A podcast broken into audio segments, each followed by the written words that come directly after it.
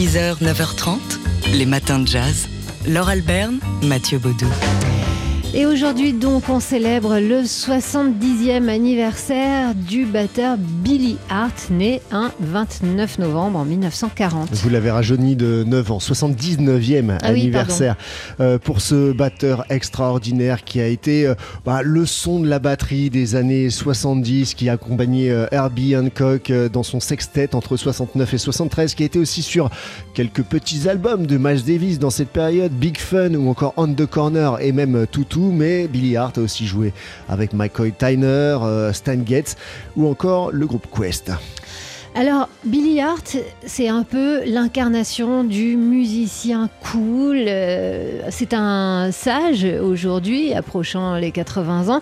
Euh, il est enseignant en plus d'être accompagnateur et leader et dans son enseignement eh bien il n'oublie jamais de rappeler à ses étudiants que il n'y a pas que la musique dans la vie, qu'il faut savoir vivre aussi. Euh, on va l'écouter ici avec un extrait d'une interview où il vient de faire une démonstration, une leçon de batterie. Euh, le, le journaliste euh, américain est visiblement très impressionné. Il lui dit mais comment vous faites alors que vous venez de me faire un, un truc incroyable pour être toujours aussi cool? First of all, you do want to relax. D'abord, tu dois te détendre à ce tempo. And then again, I, I think about the guys Et puis, je pense aux gars avant moi qui étaient si bons à ce niveau-là. Évidemment, Jonathan Papa, Joe Jones, Sid Catlett, Ah. Kenny Clark. Sid Catlett, Kenny Clark. Kenny Clark. Kenny Clark. Well, Kenny Clark. Eh bah ouais, Kenny And then, Clark, uh, quoi. and then Et Max puis Max Roach. Évidemment. So you, I, Je crois qu'en grandissant, tu essaies d'imiter ça, de te familiariser avec cette texture, ce rythme. Uh, Et tu essaies de jouer détendu. try to play relaxed, or- Tu dois have penser détente. Parce que for pour me, moi, ce n'est pas juste la just batterie, c'est la musique, c'est la façon dont la batterie s'articule, uh, fonctionne avec le reste de la musique. Voilà, le batteur Billy Hart, dont on célèbre donc aujourd'hui le 79e anniversaire. Happy birthday 6h, 9h30, les matins de jazz. Laure Alberne, Mathieu Baudou. C'est un livre euh, majeur qui est enfin traduit en français et paru aux éditions La Découverte. Écrit il y a 120 ans, Les Noirs de Philadelphie est un livre fondateur de la sociologie moderne. Son auteur, euh, W.E.B. Dubois, intellectuel noir américain, a de son vivant été, il faut le dire, négligé par l'université, rarement cité par ses confrères, et puis oublié des grands manuels de sciences sociales, même s'il a été le premier noir à soutenir euh, sa thèse à Harvard. Tout de même, on a longtemps en fait retenu de lui uniquement son engagement euh, de militant politique, puisque c'est aussi lui le fondateur de la puissante NAACP, l'une des organisations euh, les plus actives pour les droits civiques. Alors, son livre, Les Noirs de Philadelphie, a été écrit en 1899, alors euh, que plus d'une centaine de lynchages ont encore lieu chaque année aux États-Unis.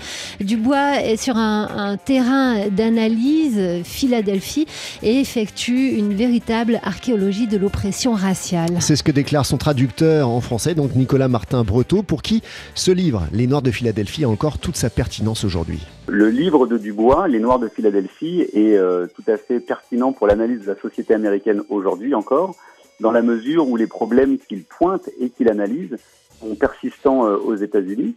Euh, on peut évidemment penser aux différences de revenus, de patrimoine, mais aussi aux différents taux d'incarcération des Noirs américains, des taux de pauvreté, etc., qui restent euh, une constante au cours du XXe siècle et au début du XXIe siècle, si bien que les analyses qu'il développe permettent encore de comprendre les ressorts sociologiques euh, des problèmes euh, des Africains américains aujourd'hui. Et c'est la grande force du livre de traverser le temps. Bien sûr, certaines de ces analyses sont un peu passées, néanmoins, le socle majeur de son enquête sociologique reste valable pour étudier les processus de domination raciale. Et je tiens à le dire, non seulement aux États-Unis, mais aussi en France et ailleurs dans le monde. C'est un très grand livre pour cette raison notamment. Nicolas Martin Breteau, donc, euh, qui a traduit ce livre de Dubois, Les Noirs de Philadelphie, aux éditions La Découverte. 6h, 9h30, les matins de jazz. Laure Alberne, Mathieu Baudou. Alors, s'il y a des enfants dans les parages, rapprochez-les euh, de la radio. Si vous êtes parents, grands-parents, tontons, euh, euh, nous, nous, enfin, je, ne- sais quoi, mais vous êtes concernés. Est-ce que vous connaissez le clarinettiste Oran Etkin et l'histoire de son amie Claranet Voilà l'histoire de mon amie Clara. Ça fait très longtemps que nous sommes amis et on aime toujours jouer ensemble. En fait, son prénom c'est Clara et son nom c'est Net. Donc on peut l'appeler Clarinette. Ah là, voilà. Clarinette. Parfois, elle aime copier ce que je fais. Clarinette. La petite folle. Voilà, Oran Etkin qui sait parler aux jeunes euh, mélomanes, ce qu'il fait fort bien sur scène avec son amie, donc euh, clarinette, Clara Net. Et il sort aujourd'hui un album, euh, Oran Timbalulu, un tour du monde avec Claranet. Euh, Timbalulu, en fait, c'est le nom de son groupe et de sa méthode d'enseignement de la musique qu'il développe depuis maintenant euh, 10 ans aux États-Unis, puisqu'il est américain. Euh, C'est une, méthode d'apprentissage de la musique basée sur euh, l'échange. C'est très pragmatique.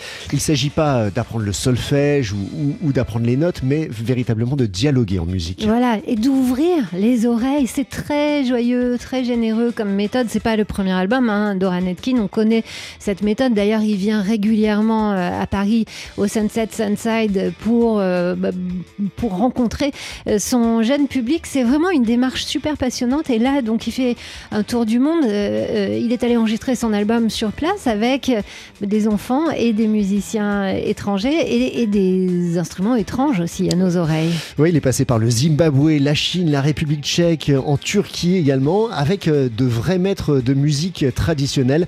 Un tour du monde, donc, ouvert aux enfants. À voir sur scène, ce sera dimanche au Sunset Sunside et à écouter euh, sur disque avec cet album qui sort aujourd'hui, euh, Oranet King, Timbalulu, un tour du monde avec Claranet.